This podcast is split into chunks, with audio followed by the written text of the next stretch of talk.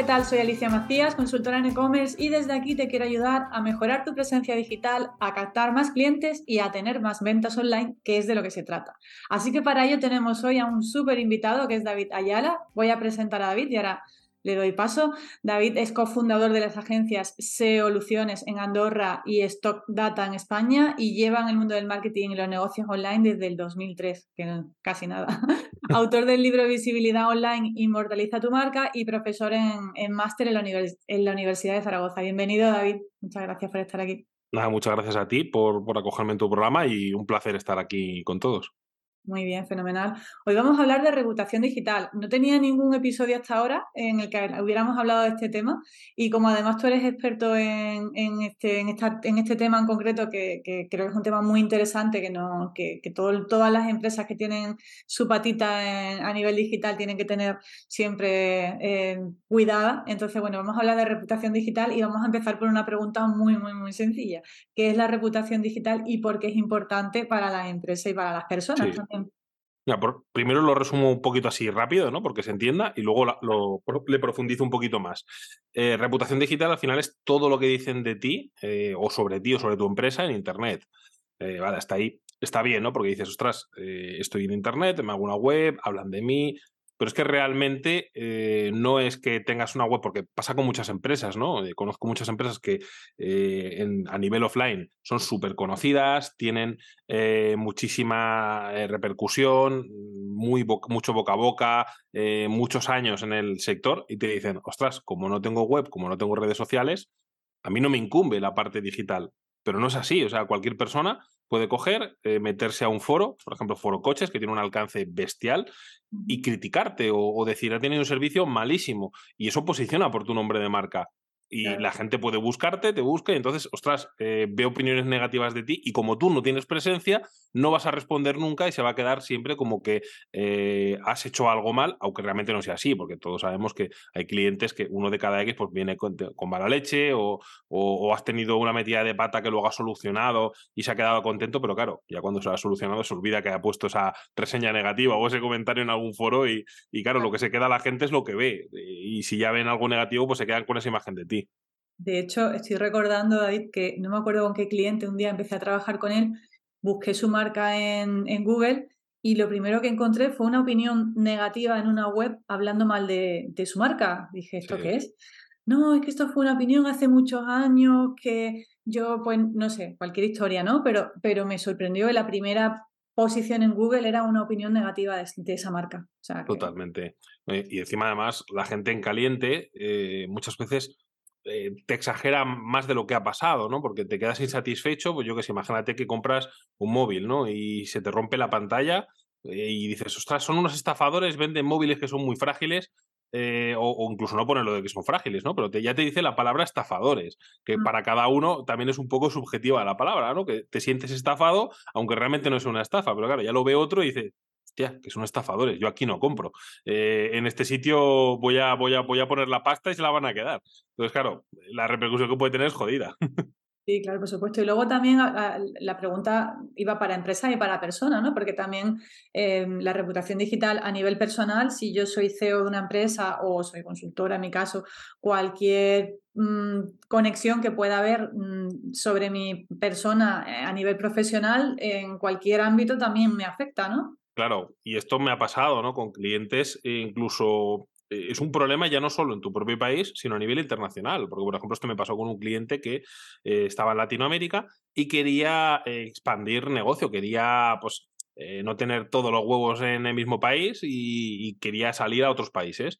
Y claro, cuando me contactó fue por ese problema. Me dijo, ostras, es que me están cerrando puertas por un problema que tuve en mi país pues bueno, eh, lo típico, ¿no? Que, mm. tienes un problema con algún socio, cierras empresa y ese socio conoce a X periodistas y, bueno, te la puede liar, puede liar muy rápido.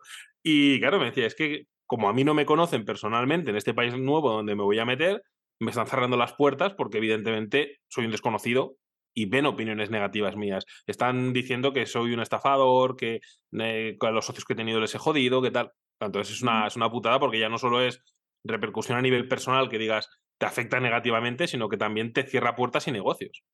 Claro.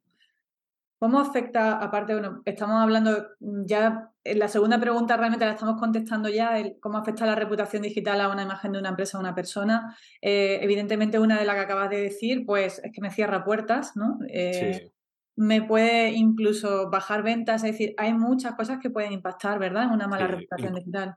Incluso aquí hay un caso que, se puede ver muy fácil, porque todo el mundo ha seguido pues, los casos de Hawkers, que son marcas eh, internacionales que, que, han hecho mucho ruido, y pues muchas de las de los dos problemas que han tenido así de reputación son conocidos, porque luego se hacen virales, tal, y por ejemplo les pasó, ¿no? Un mal comentario hacia gente de México, pues cuando pasó aquello de que entró Trump y dijo que iba a hacer una valla, que no sé qué, y no recuerdo cómo fue, pero creo que fue el community de, de, Hawkers México, que dijo algo como, ahora se harán falta las gafas para mirar hacia arriba, ¿no? Hacia el sol. Y, cuando lo vi dije, pero, pero digo, digo, pero este comentario es que no es nada acertado, digo, les va a caer la del pulvo. Claro, luego eh, se les cayeron contratos que tenían con. Recuerdo que no recuerdo cómo se llamaba ese, chaval, que era de Fórmula 1, que lo estaba petando, un mexicano que lo estaba petando en Fórmula 1 a nivel mundial, que era súper conocido, y estaba patrocinando los Hawkers. Y recuerdo que, que, dijo: Ya no quiero que me patrocinen porque no me ha gustado nada ese comentario. Claro, no, no, solo se desencadenó una, un problema de reputación a nivel público de, de venta, sino también a nivel de patrocinios que, que, estaban pagando. O sea, que ya no es, usted tengo pasta, lo pago. No, no, coño, que, que es, que dijeron, no, es que no quiero que me relacionen con tu marca ahora. Claro, es que eres como un apestado y ya no quieren, claro, sí, pues puede afectar a esa mala reputación. Si yo como empresa hago una colaboración con una, una, empresa que está ahora mismo en entredicho, evidentemente me afecta a mí también. O sea, que es como Una, una caída en, en, cadena, ¿no? En picado hacia abajo. Eso es, y, claro, ahí pues poco puedes hacer en ese, en ese momento porque era, era eh, hay casos de reputación un poquito que los puedes pillar a tiempo, pero es que ese ya estaba desencadenado, como dices, ya, ya, ahí estaba toda la maquinaria echada, toda la gente viralizándolo, todos los foros hablando de ello, la gente retuiteándolo, haciendo capturas, memes, y eran plan, hostia, es que ya, ya la habéis liado demasiado. Y luego, bueno, eh, yo recuerdo un caso de, de reputación que en alguna charla que he estado de reputación que era de Domino's Pizza, que, salían unos empleados cabreados porque, bueno, eran em, empleados explotados cabreados, cogieron y sacaron un vídeo en YouTube, pues eh, sacándose los mocos y poniéndolo en las pizzas y, lo, y, salió en público en YouTube y bueno, se lió, se claro, imagínate, ¿no? Y, y, esto lo uno con la siguiente pregunta, porque una de, las cosas que comentaban en esa charla es que el, el CEO de, de, la empresa no supo gestionar esa, esa, esa, crisis, ¿no? La reputación. Lo uno de esta pregunta, ¿no? ¿Cómo hacemos para gestionar eh, cuando nos pasa esto, una, una crisis ¿no? de, de reputación, que están, me están hablando mal de mí, están hablando mal de mi empresa, ¿qué hago? ¿Cómo lo gestiono? A ver, aquí hay dos cosas importantes. Eh, la primera es que si eres una empresa medianamente grande, deberías de tener ya un plan de prevención de esto, porque a ver, si eres una empresa que está triunfando, vas a tener estos problemas sí o sí, eh, por lo que sea, porque eh, al final también es estadística, ¿no? Si tienes 10 clientes, hay menos probabilidad de que te toque alguno que te líe una crisis de reputación a que si tienes 2.000. Y con empleados lo mismo, y con proveedores, y con todo. A más volumen muevas, más cagadas puede haber, más puede haber. Entonces, algo ideal es que ya tengas una partida de, de inversión en la que te estén controlando la reputación, que estén haciendo acciones antes de que ocurra, porque ya si antes de que ocurra pues estás controlando todas las menciones, estás controlando todo, estás sacando menciones positivas, es mucho más complejo que en el momento de que, de que te llegue eh, te pueda afectar tan bestia, ¿no? Y en la parte segunda es eh, la rapidez, porque hay muchas empresas que te dicen, justo es lo que me has comentado antes, va, tengo un comentario de hace no sé cuánto, no pasa nada, eh, si la empresa sigue facturando ostras, pero es que a lo mejor estás dejando de facturar X, estás perdiendo X clientes o incluso, imagínate que eres un fabricante, un distribuidor, ¿no? Eh, eh, ya no pierdes una venta de 100 euros, a lo mejor pierdes una venta de 100 millones porque te llega un pez muy grande que quiere que le distribuyas a sus 200 tiendas de Alemania o que le distribuyas a tal. Y ha sido solamente porque el directivo de turno ha visto ese comentario, ha visto ese tal y te la, te la ha liado. Entonces, claro, aquí sí que es importante esa rapidez, porque cuanto antes actúes, antes vas a, vas a poder solucionar ese problema y vas a quitarle hierro al asunto, por así decirlo, ¿no? Y las consecuencias, pues evidentemente son, son menores. Vale, y de hecho, bueno, estoy pensando, yo siempre pienso en los e-commerce, ¿no? Que, que, es el sector en el que más me muevo y, y, me ocupo, bueno, por ejemplo, el tema de las opiniones, ¿no? En un sistema de opiniones en una tienda online, que es algo tan, tan básico, ¿no? Que tenemos que tener, ¿no? Porque hay muchos clientes que me dicen, no, es que la gente va a poner malas opiniones, bueno, ahora hablamos de esa parte, ¿no? Pero sí he visto clientes que tenían una mala opinión y no revisan las opiniones eh, el sistema no revisa, no tienen un sistema periódico de revisar las opiniones. Y vamos, me pasó hace poco con un cliente que le pusieron una mala opinión que realmente mm, no se podía haber mm, debatido perfectamente con el cliente esa mala opinión. Y la tenía ahí, y claro, se le pasó hasta el plazo de hacer de abrir una mediación, ¿no? Ostras lo, que, lo uno con la rapidez que tú estás comentando, ¿no? Que deberíamos de tener eh, esas buenas prácticas, ¿no? De decir, oye, mm, yo tengo un e-commerce, ¿cómo me puede afectar a mí eh, comentar? ¿Dónde me pueden llegar comentarios negativos, ¿no? Mm, ¿Cómo controlo que, hablan de mí? Eh, ahora mm, también lo unimos con, con, la siguiente pregunta del tema de herramientas, ¿no? Para medir. Pero, pero esas buenas prácticas, ¿no? De decir, oye, me ha, me, ha, llegado, primero lo que tú dices, ser previsor, ¿no? Y, y ser rápido.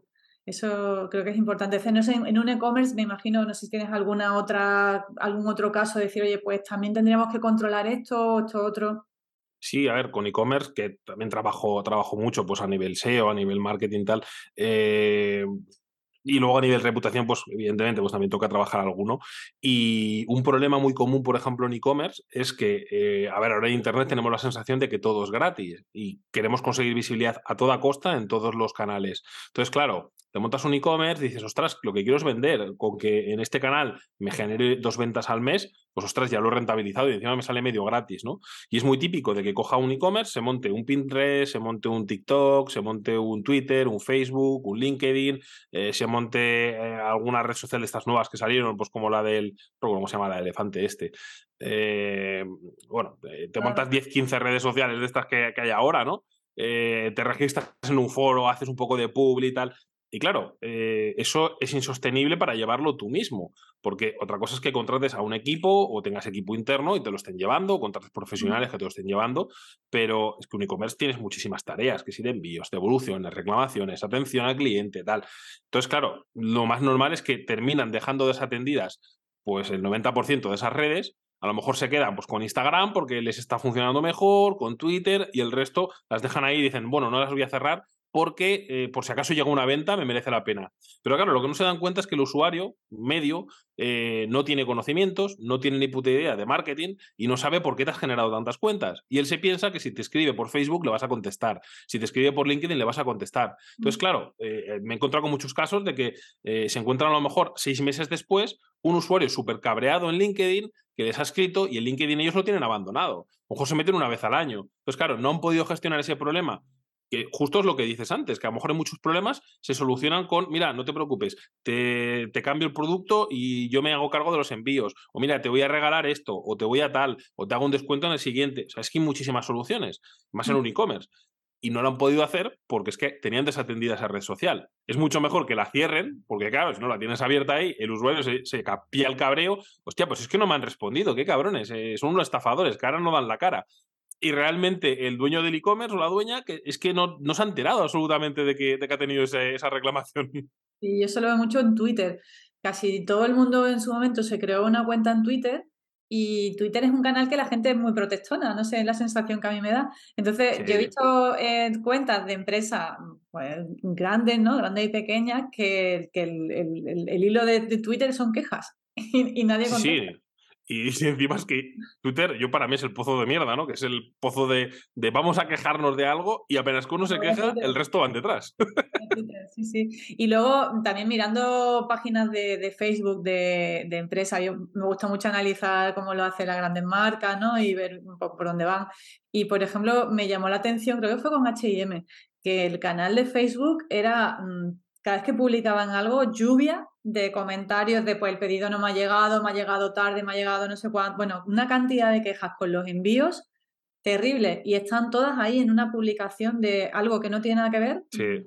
Todo lleno de, críticas. Y además es lo que te iba a decir, que el problema muchas veces también me pasa con e-commerce que dices, eh, es que el problema que, de que se está quejando el usuario no lo ha generado el propio e-commerce. El e-commerce lo ha hecho muy bien, pero por lo que sea, pues ha contratado una nueva empresa de envíos o esa empresa de envíos tienen un personal que la está liando por lo que sea o no entrega los paquetes o los entrega tarde. Entonces, claro, eh, no digo que no tenga que responsabilizarse el e-commerce, porque sí que es verdad que tiene que enterarse, ver cuál es la problemática, intentar solucionarlo e intentar pues, tomar acción, ¿no? Porque es su imagen la que está en juego. Pero sí que es verdad que eh, si lo dejas pasar, pasa esto, ¿no? Que te critican en un lado, me ha llegado tarde, en otro tal.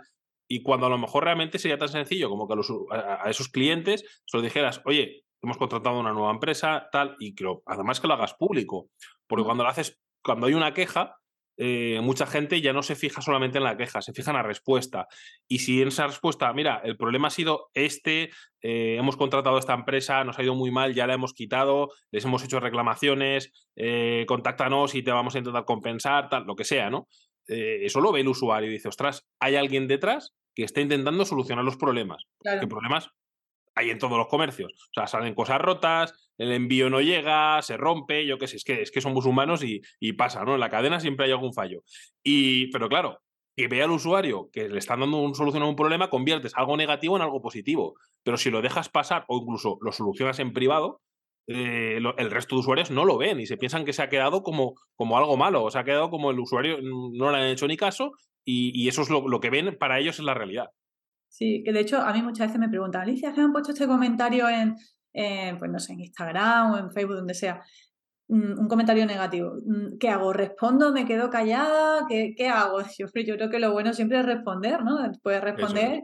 Eh, no entrar al trapo si el comentario es un comentario que hay mucha gente, ¿no? El típico troll o la persona que, te, que va un poco a destruirte o a, o a criticarte por, porque sí. No entrar al trapo, ¿no? Pero, pero por lo menos contestar, ¿verdad? Eso es. Sí, más que nada porque eh, hay muchos que son. A troles te van a salir siempre eh, y te van a aparecer comentarios de gente que incluso no te ha comprado. Porque eso también lo he visto en muchos e-commerce que, ostras, es que me han dejado una reseña en Google, en la ficha de Google My Business, es que no me han comprado. Es que esta persona igual la compra la competencia y se ha equivocado. O, o, es la competencia, ¿no? Claro, o es la competencia. Pero ostras, es que eso también tienes que gestionarlo, porque si lo dejas, de cara a otro, eh, él no sabe si es un cliente o no, pero tú sí lo sabes, ¿no? Y, muchas veces se ven contestaciones de, de hola, eh, no tenemos tu nombre en la base de datos. Por favor, envíanos un mensaje privado para ver si te has equivocado de, comercio o realmente, si es un problema, intenta solucionarlo. Y ahí pues ya se ve esa intención de solucionar los problemas. Pero claro, es que si lo dejas ahí sin resolver, es en plan, entra cualquiera y dice, ostras, es que aquí la gente ni responde. Yo, pensando en los puntos de entrada ¿no? de comentarios de la, de la gente en una tienda online, por ejemplo, hemos hablado de sistemas de opiniones. Eh, también, por ejemplo, bueno, lo que hemos dicho, redes sociales es súper importante, ¿verdad? Que la gente está ahí poniendo comentarios, tenemos que tener mucho cuidado. También, por ejemplo, los comentarios de un blog, que muchas veces ni le prestamos atención a los comentarios de un blog. Y yo creo que todo el mundo, yo soy de las que lee los comentarios de un... Yo entro en un artículo que me interesa y yo me leo los comentarios de la gente. Sí, sí, no, y te iba a decir que está eso, y luego encima también las publicaciones que te puedan hacer en otras webs, porque tú no sabes quién te compra. A lo mejor te compra alguien que tiene un blog, o si no lo tiene, de repente se lo monta, o se monta un blog gratuito y empieza a hablar de la experiencia de compra que ha tenido contigo. Entonces, claro, ahí tienes un doble problema, porque lo ve su público, pero es que ese artículo también posiciona en Google. Y te puede posicionar por tu marca o incluso Aquí hay algo que también pasa muchas veces, que cuando alguien quiere ver si hay opiniones negativas de alguien, o quieres hacer un trato con alguien, o quieres investigar una empresa, pues buscas eh, ya no solamente el nombre de la empresa, sino buscas el nombre de la empresa más la palabra estafa, más la palabra timo, más la palabra opiniones, más la palabra reviews. O sea, hay una serie de palabras que suelen repetirse de la gente que está acostumbrada a, buscar y que dices, ostras, es que eh, e, ese que me ha hecho ese, ese, comentario, ahora me está posicionando el artículo por, por, por eso y lo van a leer. O, ha hecho un artículo en su blog y, es que está posicionando y, lo van a encontrar. Y encima está en un medio en el que no controlas, porque, a ver, si es tu blog, pues si lo controlas por un comentario, pero si es en el de otra persona, hay veces que hay blogs que, o si es de la persona que te deja el comentario, eso no te lo va a borrar ni de broma, porque es que... ¿Y hay que hacer? ¿Cuál es tu recomendación, David? Si tú te encuentras una empresa o un blog que está hablando mal de tu empresa, y es difícil que lo cambie o que, porque además si lo tiene bien, bien posicionado en Google, todavía más complicado. ¿Cómo actuamos ahí? ¿Qué hacemos?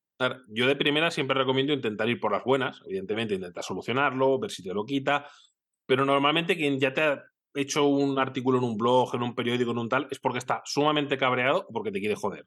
Porque eso también hay casos, ¿no? Que dice, mira, mm, se nota que es que va a joder, va, va, va a dañar la imagen y le da igual las consecuencias y aunque se la hayan solucionado y tal.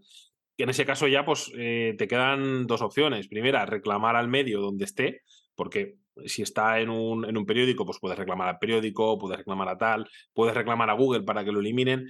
El problema es que esto es un proceso muy largo.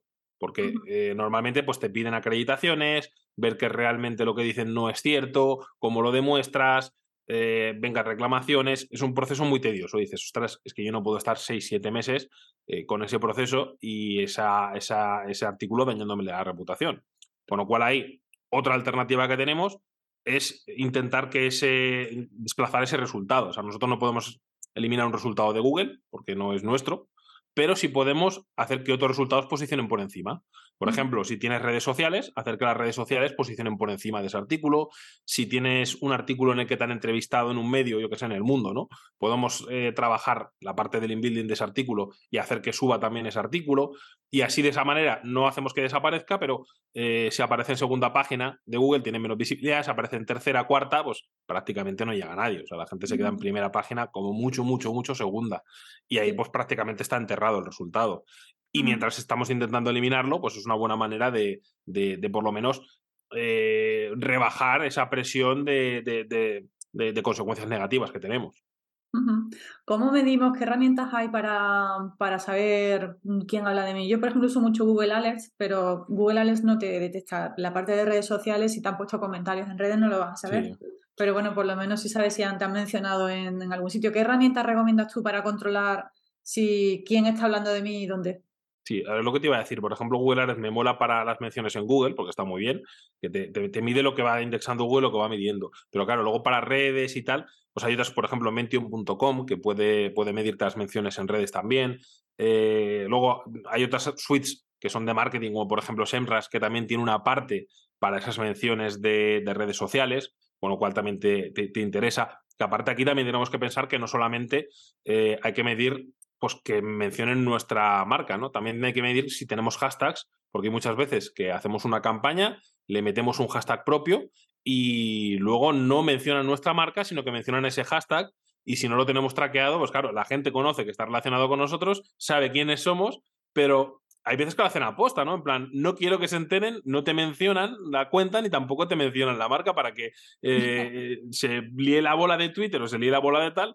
Y claro, la gente sabe quién eres porque te han, te, con el hashtag. Y esto también se puede controlar con Mention y con, por ejemplo, con Senras.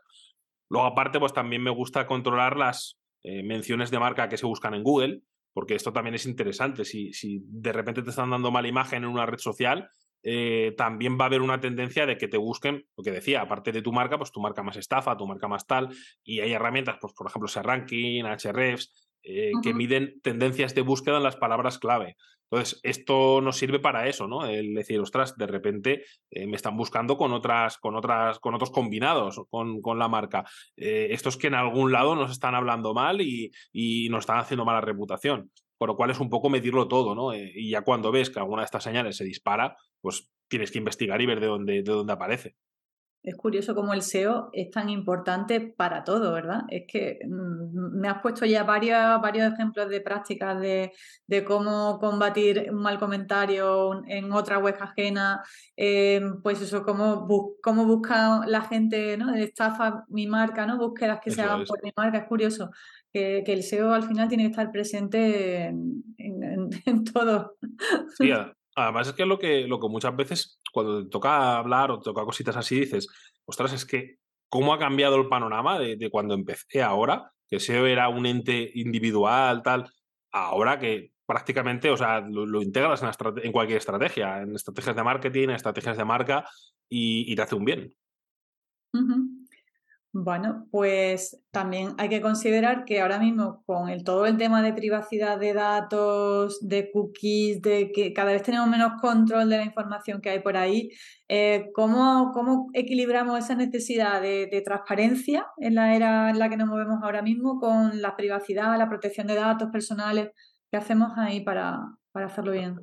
A ver, aquí eh, todo el tema de datos personales al final eh, te voy a decir, esto, esto es un poco, un poco relativo, ¿no? Porque lo que te decía antes, eh, si tú metes la pata con datos personales de alguien en tu web, te van a venir a machete eh, la Agencia de Protección de Datos del país donde estés y te van a fundir, te van a hacer que, lo, que lo repares, te van a hacer que tal.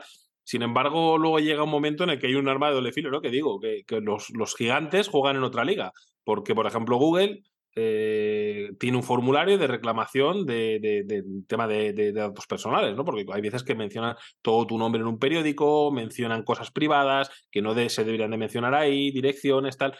Pero claro, es que para poder eh, gestionar eso, eh, yo te diría casi que necesitas un equipo de abogados, porque es que te hablan una terminología en un tal y luego eh, hacen las reclamaciones y nunca es suficiente para poder demostrar que eso es algo personal, cuando eso debería de... Y hay un estándar de lo que se puede mencionar, lo que no, lo que está afectando también a tu reputación, lo que está afectando a, eh, tu, a tu vida privada, porque evidentemente mucha gente que trabaja su marca personal y su marca personal coincide con su persona privada, que ahí cambia un poquito el tema de la privacidad ¿no? con la empresa. Eh, igual que con el tema de contactos, ¿no? Que tú puedes contactar a una empresa, porque se supone que pueden ser fines comerciales, pero una persona privada no, porque aunque sea autónomo, está la figura autónomo, pero el resto del tiempo es una persona privada que quiere tranquilidad. Y aquí pasa un poco lo mismo, ¿no? Que eh, veo que en los grandes players, pues tipo redes sociales, tipo tal, cuesta un montón el, el, que, el que acaten esto y eh, cuando haces una reclamación para que te corrijan, te eliminen e, esa, esa, esa información, eh, cuesta un montón que lo eliminen. O es que es un proceso que dices, claro, eh, que sí, que lo tienen y puedes seguirlo y dentro de seis meses me lo borre, pues que dentro de seis meses más reventa la reputación y a lo mejor ya no sigo ni con el negocio. Con lo cual ahí esa parte de entre eh, vamos a, porque también te lo dicen, te dicen, claro, porque muchas veces cuando tú reclamas a Google o, a, redes sociales, tienes que esto es libre, tenemos que ser transparentes, no podemos eliminar lo que no gusta a la gente. Pero ¿dónde está el límite de lo que no gusta y ser transparente y libertad de expresión a estoy reventando la vida de una persona privada? Que, ahí, es donde, donde está el mayor problema, ¿no? Porque de una empresa eh, hasta cierto punto, pues hablas de la empresa, pero que bueno, también hay cierto límite en el que no, no, había que sobrepasarlo, ¿no? Pero en una, en una persona estás jodiéndole también su vida personal. Con lo cual, eh, yo creo que ahí haría falta un poquito más de. Porque últimamente eh, yo lo que veo que se centra mucho, que si cookies, temas de seguimiento, temas de tal, pero no veo a lo mejor ya un especialista en el tema y me dice, no, últimamente han sacado tal, vale, no estoy informado, ¿no? Pero eh, yo no, no, me da la sensación de que se estén volcando en esa parte, ¿no? De decir, ostras, eh, hasta dónde, hasta dónde es libre, libre opinión y hasta dónde eh, los, esos datos personales no los, los debería la red social si se lo solicito eliminarlo o son un poquito más duros. Ya. Ha complicado el tema. Es complicado, sí. Eh, ¿Hay alguna, observas tú alguna tendencia ahora mismo respecto a la gestión de la reputación digital en las empresas? Si hay, no sé, cómo está afectando o cómo piensas que va a afectar en el futuro, que, ¿hacia dónde vamos? A ver, aquí hay dos cosas, ¿no? Que, que, que me gustaría notar, ¿no? Una primera, que algunas empresas están jugando en una fina línea, porque es verdad que hay community managers que le eh, están liando la pardísima en redes sociales, consiguen una viralidad, una viralidad brutal. Pero claro, eh, esos mismos community managers, eh, como lo llevan todo al extremo, también llega el, punto en el que les generan crisis de reputación, quieran o no.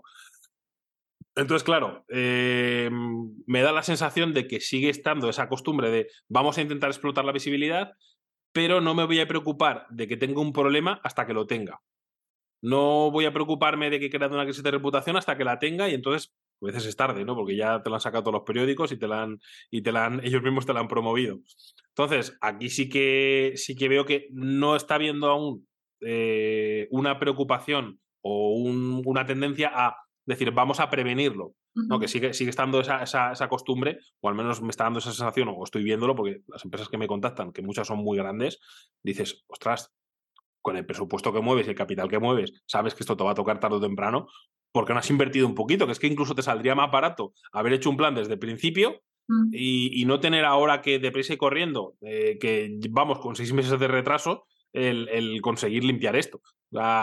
con lo cual ahí me parece que aún falta un poco de educar esa parte o de por lo menos ver la, importancia que tiene, ¿no? Porque por suerte la parte de marketing parece que después de COVID todo esto eh, se ha adquirido más relevancia y por ejemplo, en e-commerce me doy cuenta que, que, sí que parece que la gente está más mentalizada, también por el hecho de que vieron forzado, ¿no? Hay que cerrar la persiana, pues un e-commerce es una alternativa muy, muy buena. Pero con el tema de reputación, yo creo que como la mayoría no ha sufrido una crisis gorda, eh, lo tienen como un tema secundario. Pero claro, esto es como lo de que viene el lobo, ¿no? Cuando venga, a lo mejor ya es tarde que ya se te ha comido.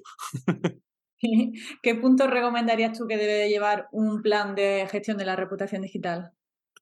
Yo lo primero que diría es controlar las, las, menciones, o sea, controlar todas las menciones en todos los canales donde estés y donde no estés, porque esto también es, importante. Eh, a lo mejor en redes sociales dices, no estoy, vale, pero en esta pueden hablar de ti igualmente. O vamos al ejemplo que he dicho antes, vamos a un foro coches. Es el foro más grande de Europa, ya no de España, sino de Europa. Es, una bestia. Eh, es más, foro coches han hecho acciones como mandar mariachis a políticos, hacer troleadas tremebundas. Coño, que es que te pueden liar una con una crisis de reputación que te encuentres, que tienes un local en el centro y te encuentres unos mariachis cantándote que eres un estafador. Y, y dices, hostia, es que me la han liado online y me la han liado en físico.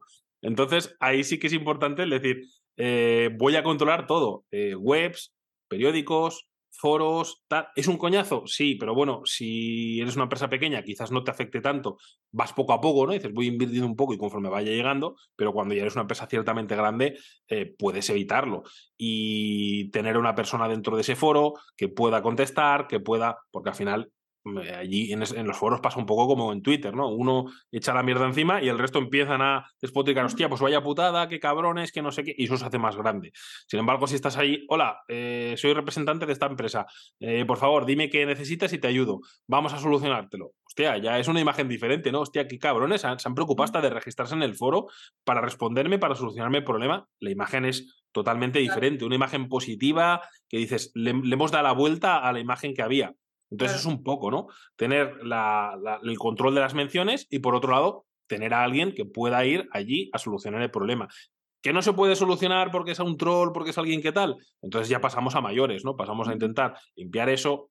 Eh, por ejemplo, yo en esos casos, pues conozco a gente de foro coches, conozco a gente de otros foros y muchas veces pues es más sencillo el, conseguir el, tener un acceso, tener, eh, poder eliminarlo, quitarle visibilidad o lo que sea, ¿no? Pero eh, en otros casos que te enfrentas en otro país donde no conoces absolutamente nada, pues tienes que ir con todo, ¿no? Y muchas veces te toca, a mí me ha tocado hacer llamadas con periodistas, me ha tocado hacer llamadas con tal, em, y paralelamente, por si acaso no consigues eliminar aquello, pues estás haciendo un trabajo paralelo de, quitarle visibilidad a esto, ¿no? Entonces, eh, para mí, control, eh, prevención y, acción rápida. O sea, esas tres cosas me parecen, me parecen esenciales. Porque si no, lo que, lo, que decimos, se va haciendo la bola grande y, luego a lo que te das cuenta dices, ostras, es que ahora me han bajado las ventas un 20%. Ya. Eh, y, y te ha pasado porque la gente está viendo todo eso. Las dos palabras con las que vas a conseguir que las ventas de tu e-commerce aumenten son compromiso y estrategia. Para que tu tienda online sea rentable, primero debes comprometerte al 100% y tener los conocimientos necesarios para tomar buenas decisiones. Soy Alicia Macías y te presento mi programa Domina tu e-commerce. En esta formación mentorizada te ayudo a tener una visión 360 del mundo del comercio electrónico para que aprendas a dirigir tu tienda online y vendas más. Y así es como lo vamos a conseguir, analizando el estado de tu negocio y creando una estrategia digital efectiva, utilizando las herramientas del marketing online más adecuadas para tu tienda y guiándote en todo momento para que controles cada paso del proceso.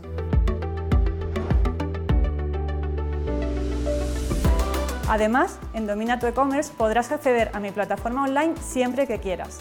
Haremos sesiones grupales para resolver dudas y revisar avances. Y para que compartas tus experiencias con otros emprendedores del mundo e-commerce, te daré acceso a mi grupo privado de Facebook. Si piensas que este es el impulso que necesitas para que las ventas de tu tienda online despeguen, Entra en mi programa y comienza a dominar tu e-commerce.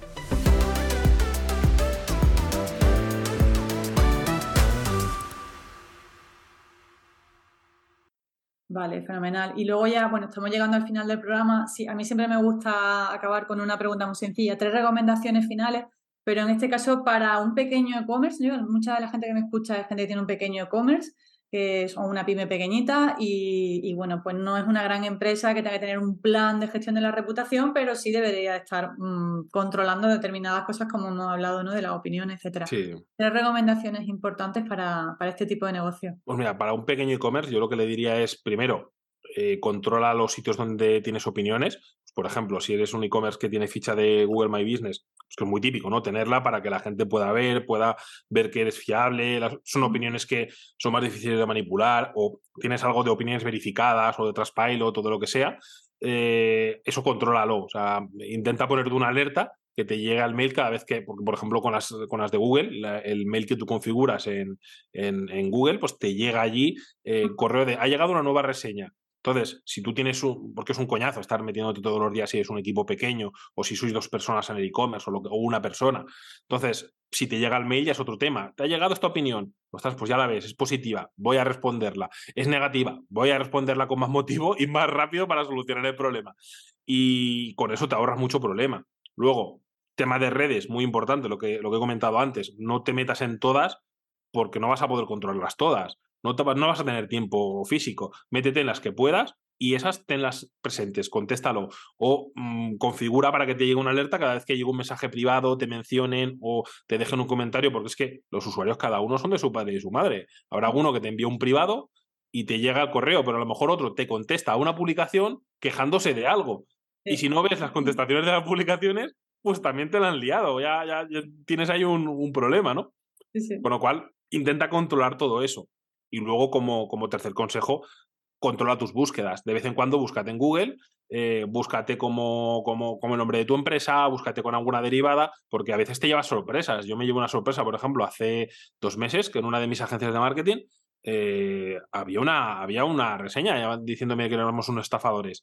Y dije, pero, pero vamos a ver, digo, es que digo, si en estos últimos meses no he tenido ningún problema con nadie, nadie se ha quejado, yo soy muy transparente por, eso mismo, ¿no? Porque me gusta ser transparente totalmente, porque así eh, hay lo que hay y no te puedes quejar porque es que no te estoy engañando ni, ni te llevas ninguna sorpresa. Y claro, luego empecé a investigar, vi, eh, contacté con, con el sitio de las reseñas, en un sitio que no estaba ni registrado, y, ya pues me dijeron de dónde procedía, empecé a tirar del hilo y resultó que había alguien que eh, quería pues eh, dar por saco, o sea, alguien, alguien que, que, es del sector y que, y que quería dar mala reputación. Claro, pues ya lo solucioné súper rápido y fue por ese procedimiento rutinario, ¿no? Que dije, de vez en cuando pues me busco y voy viendo cosas, aparte de ponerme las alertas, las herramientas, y, y te lo encuentras y dices, coño, pues vamos a actuar. Vale, fenomenal. Pues nada, muchísimas gracias David. Eh, sí me gustaría que nos dieras tus coordinadas digitales, es decir, si alguien quiere contactar contigo, ¿cómo, cómo te busca? Pues me pueden encontrar en mi web, davidayala.com, que ahí siempre respondo a todo el mundo y tengo cositas. Eh, luego me pueden encontrar en redes como arroba soy webmaster en Twitter y David Ayala Gil en Instagram, que ahí pues es un poco más de esparcimiento personal. Y, bueno, cualquier persona que quiera cualquier cosa de reputación, pues me puede encontrar también en olvidalia.com, que es la agencia que tenemos de, reputación. Y como digo siempre, cualquier persona que quiera debatir cualquier cosa, pues yo estoy abierto a ello. Vale, fenomenal. Pues muchísimas gracias por, tu tiempo y por compartir tu, tu super experiencia en, temas de, reputación digital. Y, y nada, estamos en contacto, David. Un placer. Hasta aquí el episodio de hoy. Muchas gracias por estar ahí. Como siempre, pues agradeceré una valoración positiva, un feedback por vuestra parte en cualquiera de las plataformas. Y mm, invitaros también a que me sigáis en Instagram, que me sigáis en el canal de YouTube, que tengo también muchos videotutoriales, que, que bueno, pues que consumáis los, los, todos los recursos que tengo a vuestro alcance. También tengo algunos que son, eh, bueno, por supuesto, servicios para, para ayudaros también en estrategia. Y, también pues, muchos recursos que algunos son gratis, otros son de pago, pero todos creo que son útiles o eso espero. Ese es el feedback que me transmití. Y, bueno, pues eh, seguimos en contacto y nos vemos en el próximo episodio. Chao, gracias.